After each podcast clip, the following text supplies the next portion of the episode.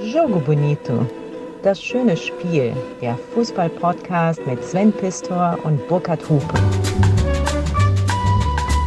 Leichtes Gepäck. Für euch in der großen Sommerpause, wobei eine richtige Pause ist ja nicht, was Burkhard und ich hier machen. Aber wir sind halt nicht zusammen unterwegs in Jogo Bonito, sondern äh, wir haben leichtes Gepäck. Burkhard war letzte Woche dran, ich bin diese Woche dran, Burkhard wieder in der nächsten. Und so wollen wir euch begleiten durch diesen Sommer. Ich hoffe, ihr macht euch eine äh, wunderbare Zeit. Ihr erholt euch. Also Burkhard und ich, ich kann euch sagen, äh, haben diese Pause, die wir jetzt äh, auch tatsächlich leben, dringend nötig gehabt, aber wir genießen definitiv diesen Sommer. Er irgendwo ähm, auf den britischen Inseln da kurft er rum und äh, ich bin in meinem Leib- und Magenland Schweden auf der Jagd nach Raubfischen und nach wahnsinnig viel Erholung.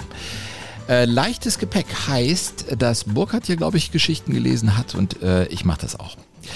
Äh, ich habe ja mal seinerzeit ein Buch geschrieben, 50 Dinge, die man über den Fußballwesten wissen muss. Ist ein paar Jahre her, aber da habe ich so seinerzeit so ein paar Dinge aufgeschrieben, von denen ich glaubte, dass sie wichtig seien im Fußballwesten. Und das sind sie, glaube ich, immer noch. Vielleicht ist das so für mich auch so eine Art Ursuppe für Jogo Bonito. Irgendwo fängt es ja an, dass man sich über das Tagesaktuelle hinaus interessiert. Ne? Für Fußball. Also äh, wird ja fast immer schwieriger, das aktuelle Geschehen interessant zu finden. Die Geschichte ist immer toll. Ähm, und das war wahrscheinlich so ein Anfang für mich. Und naja, ich kenne ja seit jetzt 20 Jahren Burkhardt und dann kommt man ja gar nicht dran vorbei, äh, Fußballgeschichte zu atmen. Ähm, Habe ich übrigens auch gemacht, ich kann das äh, euch sagen, mit Wolfgang Overath. Im September, Mitte September, bringe ich zusammen mit ihm ein Buch raus. Ich habe mich lange und oft mit ihm getroffen und über sein Leben gesprochen. Und was soll ich sagen? Es war natürlich äh, schon sehr, sehr spannend, äh, denn äh, Wolfgang Overath wird 80 jetzt im Herbst. Das war überhaupt nicht anders für das Buch, sondern vielmehr die Anfrage eines Verlags, weil ich mit ihm einen Podcast mal aufgezeichnet habe, ob ich das nicht ein bisschen ausdehnen könnte und man daraus ein Buch machen könnte. Und da habe ich gesagt, ja wunderbar. Ja, natürlich. Und ich glaube, es ist ein sehr schönes Buch geworden, weil äh, Wolfgang Oberath einfach ein spannender Charakter ist. Also das kann ich euch nur empfehlen, werde ich auch sicherlich noch das eine oder andere Mal tun. Das ist auf jeden Fall jetzt finalisiert und wir haben viel über seine Kindheit gesprochen, also seine Nachkriegskindheit. Er hat wirklich familiäre Dramen erlebt, sicherlich prägende Erlebnisse gehabt und er hat mir immer gesagt, Jung, ich hatte halt Glück, ich hatte diesen linken Fuß. Ja, und äh, dieser linke Fuß hat er natürlich weit getragen, aber in diesem Buch wird es viel um Dinge gehen, die man vielleicht nicht so auf dem Schirm hat. Also natürlich diese drei Weltmeisterschaften, klar, kommt man nicht dran vorbei. 66, 70, wie er sagt, seine beste Weltmeisterschaft, als er dann Dritter wurde. Äh, und 74 als Weltmeister fand ich total spannend, dass er im Prinzip vor dem Trainingslager in Malente schon kurz davor war, dem Helmut Schön zu sagen, ich mache das nicht, ich will das nicht.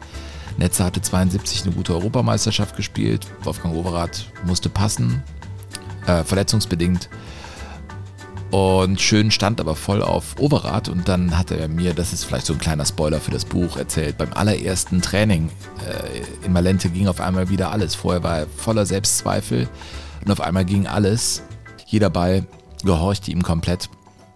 Ja, und so ist er dann Weltmeister geworden. Er hat natürlich vieles erzählt. Also das kann ich euch nur empfehlen. Ich werde es in die Shownotes packen. Kann man nämlich schon vorbestellen, das Buch, wenn man das haben will wird so gut 200 Seiten haben mit einem Vorwort. Das ist für mich total crazy. Ich kann es ja jetzt hier mal erzählen. Äh, von Günter Netzer. Äh, äh, der, der, macht ja eigentlich äh, gar nichts mehr medial, hat er mir erzählt. Aber als ich ihn fragte, ob er sich vorstellen könnte, äh, ein Vorwort für dieses Buch zu schreiben, sagte er nur nach zwei Sekunden Bedenkzeit, ich glaube, er war in der Schweiz per Telefon, sagte er, selbstverständlich. Also das sind zwei Freunde. Und äh, das, was er mir da im Vorwort äh, zum Besten gegeben hat, das war schon sehr interessant. Also ich kann euch das nur empfehlen als Fußballromantiker oder Nostalgiker oder was weiß ich, was ihr wisst, dass ich mit dem Begriff der Romantik so ein bisschen fremdele. Aber das habe ich ja zusammen mit Burkhardt schon häufiger diskutiert, weil das so ein bisschen ja, altbacken wirkt. Aber wenn ihr auf Fußballgeschichte steht, ist, glaube ich, dieses Ding, das, äh, das Buch heißt, alleine kannst du nicht gewinnen. Also sicherlich sehr interessant, weil da Dinge äh, besprochen wurden, die so, glaube ich, noch nirgends stehen. So, also, mein leichtes Gepäck. Mm, ich will euch zwei Geschichten vorlesen. Eine, die verbindet mich mit Burkhardt. Äh, das ist die Geschichte von L.R. Allen. Ja, äh, das fand ich immer toll früher, wenn Burkhardt dann sonntags, ich war gerade solo, äh, er auch und äh, wir hatten lange Wochenenden und hatten zum Glück unseren Job als Sportjournalisten und er sagte mir dann, hey, hast nicht Lust, was ist ich, nach Essen mitzukommen oder nach Wattenscheid, weil Burkhardt übertrug ja damals auch nicht nur erste Etage oder erste Bundesliga. Und so sind wir häufig in die Provinz gefahren und Elle Aalen war schon echt der Wahnsinn. Da habe ich eine kleine Geschichte zugeschrieben. Dann würde ich sagen, äh, lege ich mit der äh, ersten los. Äh, sie handelt äh, schlicht und einfach von LR Aalen. Mm, und so heißt sie auch, LR Aalen. Äh, ich muss zugeben, dass der LR nicht erste Wahl für dieses Buch war. Der Club aus dem westfälischen Münsterland steht nicht zwingend für die Begriffe sexy oder glam und seine Vereinsgeschichte ist nicht gerade reich an aufregenden Geschichten. Ein Reporter, ein Fluss, eine Blechzelle und sechs junge Frauen haben dennoch dazu geführt, dass LR Aalen einen Platz in diesem Band gefunden hat, doch der Reihe nach. Das kurze Glück von Ella Ahlen währte nur zehn Jahre und zwar von 1996 bis 2006. Helmut Spicker war maßgeblich daran beteiligt. Der Unternehmer hatte als Amateur in Aalen gekickt und später mit einer Kosmetikfirma vorübergehend ein Vermögen gemacht. LR Health and Beauty Systems erwirtschaftete schon Mitte der 90er Jahre umgerechnet weit über 100 Millionen Euro und Spicker hatte in dieser Zeit einfach Lust auf Fußball. So fusionierten auch auf sein Betreiben hin der TUS Aalen und Blau-Weiß Aalen und waren als neuer Club ab dem 1. Juni 96 als Leichtathletik Rasensport Aalen e.V. im Vereinsregister eingetragen. Na, also es ist ein bisschen wie RB Leipzig irgendwie weil LR hieß ja die Kosmetikfirma. Das Logo der Kosmetikfirma mit den Initialien LR wurde im Vereinswappen übernommen und spätestens jetzt müsste ich mit dieser Geschichte eigentlich aufhören, denn solche Fußballprodukte, Stichwort RB Leipzig, lehne ich normalerweise ab. Wäre da nicht WDR-Sportreporter Burkhard Hupe gewesen, mit dem ich seit Jahren eine enge Freundschaft habe und der mir zu einer anderen Sichtweise auf den LRA verhalf. Mit dem Einstieg des Parfümbarons kam plötzlich, zumindest oberflächlicher Glanz in die trostlose Hütte der Ostwestfalen. Überall wurde geschraubt und gehämmert und mit der Umbenennung der Glückaufkampfbahn im Versestadion beginnt im Prinzip auch meine Geschichte. In dieser Zeit ging es rapide aufwärts und schon nach vier Jahren gelang LRA unter dem damaligen Trainer Jupp Tenhagen der Aufstieg in die zweite Fußball-Bundesliga. Nun tauchte der Club regelmäßig im Radar von WDR 2 auf, denn im Rahmen unserer Zweitliga-Berichterstattung waren wir regelmäßig in dem kleinen Stadion an der Verse zu Gast. So kam es, dass der Moderator Pistor und der Reporter Hupe immer wieder mal mit dem Verein aus dem südlichen Münsterland zu tun hatten. Zum Beispiel, wenn es um den Coach der Rot-Weißen ging. Mittlerweile hatte nämlich der von mir hochgeschätzte Peter Neururer das Traineramt übernommen und Eller Ahlen in seiner ersten Saison auf einen beachtlichen sechsten Platz geführt. Hier entsteht was aus dem Nichts, hatte er damals prophezeit. Und wie der Peter in seiner Begeisterung so ist, setzte er noch einen drauf und orakelte, mit Aalen aufzusteigen ist sicher ein größerer Erfolg, als in Bayern oder Dortmund Meister zu werden. ich liebe Peter für solche Sichtweisen. Aber es waren nicht nur die kühnen Thesen des Übungsleiters, die für staunende Münder sorgten. Burkhardt hatte noch viel mehr zu berichten. So erzählte er mir in den frühen 2000er Jahren an einem unserer unzähligen rauschenden Kneipenabende. Wir sind immer äh, ins Durst gegangen, das gibt's heute noch. Äh, da stand so ein Flipper, äh, Adams Family hieß der. Und ich glaube, den haben wir refinanziert, so viel haben wir da reingeworfen ähm, an einem unserer unzähligen rauschenden Kneipenabende die Geschichte der Versefischer, die es natürlich nie wirklich gab. Da das Stadion in Aalen so klein war, flog bei fast jedem Spiel ein Ball über das flache Dach der Gegengraden hinein ins Flüsschen Verse. Burkhardt fragte sich nun aus nachvollziehbaren Gründen, was mit diesen armen Bällen geschehen würde, und so knüpfte seine Fantasie das unvergleichliche, ewige Netz der Versefischer ist wunderbar. Ich liebe so einen Blödsinn bis heute. Absolut real waren dagegen die Cheerleader des LR Aalen, die LR Devils. In Burkhards und auch in meinem Herzen werden diese Mädels immer einen Platz behalten. Wann immer sich bei Heimspielen die Gelegenheit bot, stürmten die rot-weiß gekleideten Cheerleader auf den Platz und präsentierten ihre Show. Und wie? Während die Zuschauer aus den krächzenden Stadionlautsprechern mit mittelmäßig produzierter Werbung sediert wurden, gab es für die LR Devils kein Halten mehr. Immer wieder schwärmte Burkhardt auch während seiner Reportagen auf WDR 2 von diesen Auftritten. Und spätestens als er mir offenbarte, dass die Schlussfigur der Devils fast immer daneben ging, war der Fall für mich klar. Ich musste mir selbst ein Bild machen. Und so fuhr ich am 13. September 2002 zum Spiel LR Aalen gegen den 1. FC Köln. Mit mir waren noch etwa 11.000 weitere Zuschauer an diesem Sonntagnachmittag gekommen. Parkplätze gab es genug und so war es nur ein kurzer Weg vorbei an Bratwurstbuden und Bierständen zu unseren Plätzen im Pressecontainer. Oder war es doch ein ausrangierter Baucontainer? So genau konnte ich das nicht erkennen. Um den Auflagen der deutschen Fußballliga jedenfalls gerecht zu werden und einen geeigneten Medienbereich nachzuweisen, hatte LR Aalen beim Stadionumbau kurzerhand eine Art Container an den Rand der Haupttribüne gebaut. In dieser Blechzelle saßen nun also unsere Reporter und schilderten ihre Erlebnisse. Dabei arbeiteten sie allerdings unter strengster Beobachtung, denn im Türrahmen stand immer auch ein Ordner, der im Versestadion dienstbeflissen seiner Arbeit nachging. Wobei es in allen nicht wirklich viel zu regeln gab, denn Heimspiele von LR waren immer eine gemütliche Angelegenheit. So war es auch an diesem torlosen Sonntag, als der erste FC Köln seine Aufwartung in der Fußballprovinz machte. Das schmucklose 0 zu 0 verdient keine wirkliche Erwähnung, dafür aber die Pausenshow der fantastischen LR Devils. Ich sehe sie noch heute vor mir. In der Pause sprang sie quietschvergnügt auf den Platz. Jetzt war Showtime. In ihren Händen wuschelten die rot-weißen Puschel im Wind und mit der einsetzenden Musik nahm die ganze Nummer höllisch Fahrt auf. Aus der Ferne sah man sechs junge Frauen mit viel zu kurzen Röcken und unterschiedlichster Statur. Aber was zunächst so willkürlich erschien, folgte bei genauerer Betrachtung einem wirklich großen Plan. Denn nachdem die LR Devils minutenlang ihren einstudierten Formationstanz zelebriert hatten, steuerte die Pausenshow auf den choreografischen Höhepunkt zu. Und Burkhardt hatte nicht zu viel versprochen. Auch an diesem Sonntag im September 2002 sollte die letzte Figur der Männchen-Pyramide von allen misslingen. Und das kam so. Zunächst hatten sich die stärksten Cheerleader zu dritt nebeneinander stehend eingehakt. Was folgte, war der kühne Sprung von zwei Devils auf die Schultern der Basis. Damit war die zweite Stufe errichtet, doch als die kleinste Cheerleaderin nun den Versuch unternahm, die Spitze zu erklimmen und die Pyramide zu komplettieren, da hakte dieser letzte Schritt in die Spitze.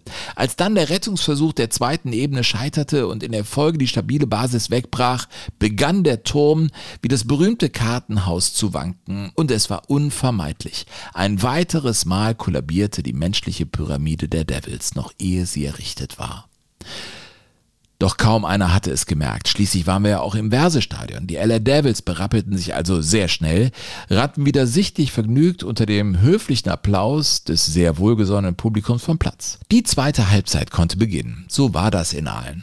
Und es sind Geschichten rund um den Fußball wie diese, die die Vereine interessant und sympathisch machen. Das finde ich zumindest. Als das Spiel dann vorbei war, fuhren Burkhard und ich gemeinsam nach Köln. Nach einigen Minuten hatten wir auf dem langen Weg zur Autobahn den Mannschaftsbus des 1. FC Köln erreicht. Mein Gott, dieser Verein hatte gerade 0 zu 0 bei LR Aalen gespielt. Naja, es passte damals einfach in das Bild dieses Nachmittags, dass im Schriftzug der Heckscheibe ein Buchstabe fehlte und der erste FC Ölln damit endgültig in der Provinz angekommen war.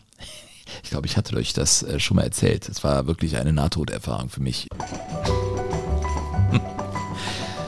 Ja, das sind so Erlebnisse, die, glaube ich, viele von uns schon hatten. Äh, wir bekommen, und das ist immer ganz toll, äh, Mails von euch.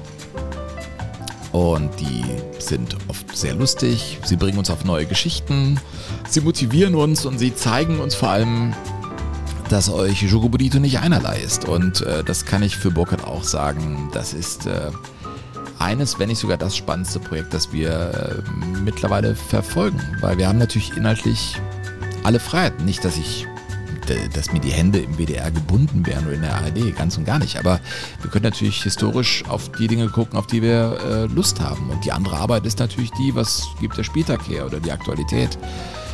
Und das ist schon sehr schön, das für euch äh, aufzubereiten. Uns hat Tina Störmer geschrieben, lese ich einfach mal vor. Betreff war ein richtig geiler Abend mit euch. Sie war in äh, Ehrenfeld. Hi Burkhard und Sven, wir haben es genossen in Köln-Ehrenfeld.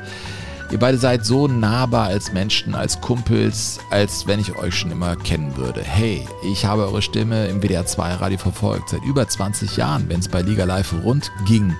Und jetzt habe ich euch mal live kennengelernt. War total schön. So. Jetzt geht's aber erstmal in die Sommerpause. Puh, Eintagsfliegen war wirklich cool, aber was wäre mit Wiederholungstäter? Oder Dauerbrenner. Spieler und Trainer, die immer wieder zurückkehren, um Vereine vom Abstieg zu retten oder zu helfen, irgendwie doch die Schale zu holen, das Double. Äh, hat sie noch ein paar Namen ergänzt, Pizarro, Poldi, Heinkes, Jupp Heinkes ja total interessant. Hans Meyer, Quelix Magath. Äh, macht weiter so. Ganz liebe Grüße von eurer Tomaten-Tina. Genau, Tina, wir haben uns ja kennengelernt. Du hast ja ein Tomaten-T-Shirt angehabt. äh, PS Sven, hast du noch einen schönen Tipp für Schweden? Meine Tochter 22 ist seit ah, gestern für einen Monat mit Freunden in einem ausgebauten Bus in Schweden unterwegs. Äh, ich vermute mal, dass das hier gesendet wird, Tina, wenn deine Tochter schon bald wieder zurückkommt. Aber ich habe dann im Prinzip auch nichts weiter zu sagen als äh, genießt das Land. Natürlich die großen Städte. Ähm, Stockholm ist allein eine Woche wert, mindestens. Äh, die Scherenküste bei Stockholm, die Scherenküste nördlich von Göteborg. Äh, Smoland, äh, ich finde Mittelschweden auch schön, die ganzen Seen, die ganze Natur, die kleineren Städte. Ich glaube, in Schweden kann man keinen Fehler machen. Man muss da einfach nur hinreisen und in diesem Sommer scheint das Wetter ja Wahnsinn zu sein. Also von daher äh, wird sie begeistert sein und sie wird dir erzählen, dass das mit den Mücken eigentlich kein großes Problem ist. Kann vielleicht eins sein, wenn man irgendwo ist, wo ein See ist oder, oder eine feuchte Stelle mitten im Wald. Das habe ich dann auch schon erlebt, dass dann echt da viele waren. Aber ich bin ja jedes Jahr da, mehrere Wochen. Ich habe nie irgendwelche Probleme. Also Mücken sind ein ein gemachtes deutsches Problem für Schweden, glaube ich. Ähm, so, im leichten Gepäck äh, lese ich euch jetzt noch ähm, eine andere Geschichte vor von einem, der äh, eigentlich für eine einzelne Folge von Jogo Bonito gut wäre. Äh, den habe ich als sehr unterhaltsamen äh, Menschen kennengelernt, down to earth. Und wenn man sich verabredet hatte, war der auch immer pünktlich und immer da. Und vielleicht haben die meisten Leute, die ihn nicht kennen, ein anderes Bild von ihm. Der ist so, gilt so als Enfant terrible im Fußball. Aber ähm, so habe ich Ansgar Brinkmann gar nicht erlebt, sondern eher als ganz sympathischen Typen, der einfach die Liga bereichert hat. Das ist die zweite Geschichte, die ich euch in der heutigen äh, Folge vorlesen möchte. Mm, bei meinem leichten Gepäck. Ansgar Brinkmann, der weiße Brasilianer. Es war sein erster Profitrainer, der ihm einen Stempel für sein Leben mitgab. Als Rolf Schafstall ihn als weißen Brasilianer bezeichnete, war Ansgar Brinkmann sicher nicht klar, dass ihn dieser Titel sein ganzes Leben lang verfolgen würde. Schon damals war offensichtlich, dass der 1969 im niedersächsischen Fechter geborene Edeltechniker alles mitbrachte, um mindestens 50 Länderspiele zu bestreiten. Davon war auch der ehemalige Bundestrainer Berti Vogts felsenfest überzeugt. Aber daraus wurde nichts. Der Reihe nach. Brinkmann war der jüngste von sieben Geschwistern. Schwester Ingrid kickte für den FFC Brauweiler Pulheim in der Frauenbundesliga. Als der junge Ansgar auf dem heimischen Sofa liegend sie eines Tages sogar im Fernsehen spielen sah, wurde ihm schlagartig klar, dass er sowas auch machen wollte. Sein Ehrgeiz war also geweckt. Den ersten Jahren im Dorfverein folgte die Berufung in die Niedersachsen-Auswahl und als dann die Talentscouts von Bayer 05 Irding anklopften, da ging es für Ansgar Brinkmann in den Fußballwesten. Irding hatte damals eine großartige Nachwuchsabteilung, in der sich der hochbegabte Brinkmann auf einmal mit Spielern wie Marcel Wittitschek oder Oliver Bierhoff messen musste. Das war keine leichte Zeit für den erst 15-jährigen Wirbelwind, denn während Bierhoff als Sohn aus gutem Hause beispielsweise oft mit dem Chauffeur zum Training gebracht wurde, musste Brinkmann zusehen, wie er fern der Heimat mit dem knappen Geld über die Runden kommen konnte. 1987 unterschrieb der weiße Brasilianer beim VfL Osnabrück seinen ersten Profivertrag, wo er im Nu sich in die Herzen der Fans spielte. Denn seine Art, Fußball zu zelebrieren, die war einfach spektakulär. Der Ball klebte förmlich an seinem Fuß und obwohl er stattliche 1,81 Meter groß war und damit sehr muskulös daherkam, war Ansgar Brinkmann unglaublich geschmeidig. Er war einer dieser Spieler, die im hektischen Treiben des Spiels scheinbar immer mehr Zeit hatten als die anderen, um wohlüberlegt die nächste Aktion zu starten. Eben ein Spieler für die besonderen Momente. Mit seinen Übersteigern, bei denen er wieder und wieder eine Ballmitnahme fintierte, trieb er seine Gegner reihenweise in die Verzweiflung. Und noch etwas fand ich ziemlich lässig. Das war Brinkmanns Style. Mit seiner blonden Gardinenfrisur sah er einfach verwegen aus. Sein Motto lautete ja immer, die Verrücktheit in diesem Spiel. Das ist die Keimzelle. Es ist eigentlich nicht zu begreifen, dass dieses Fußballgenie nur auf 59 Einsätze in der ersten Bundesliga kam. Aber wie das so ist mit Menschen für den besonderen Moment, sie gehen eben sehr eigene Wege, nicht nur auf dem Fußballplatz. Ich habe mich nie verbiegen lassen, resümierte er. Mein Talent hat mich dabei oft gerettet. Und Beispiele dafür gibt es genug. Wer in seiner zweiten Station Münster versuchte, den jungen Profi zu Hause anzurufen, wurde in der Regel per Anrufbeantworter informiert und da war zu hören, bin bis 5 Uhr in meiner Stammkneipe zu erreichen. Irgendwann fuhr er einmal angetrunken in eine Verkehrskontrolle. Als die Polizei ihn in Gewahrsam nehmen wollte, floh Brinkmann zu Fuß. Dem anschließenden Großeinsatz flitzte das Sprintass einfach davon. Eine Alkoholkontrolle hatten die Beamten da noch nicht machen können. Da er nach juristischer Rücksprache am nächsten Tag unbehelligt seinen Wagen an der Polizeiwache wieder abholen konnte, prägte dieses einmalige Räuber- und Gendarmerlebnis ein zentrales Brinkmann-Motto. Es lautet, wenn du kannst, dann lauf. Also das hat er mir wirklich erzählt. Er saß da äh, hinten drin im Wagen und dann, ja, also gab es auch keinen, keinen Türgriff von innen. Da hat er einfach äh, das Fenster runtergekurbelt und dann die Klinke aufgemacht.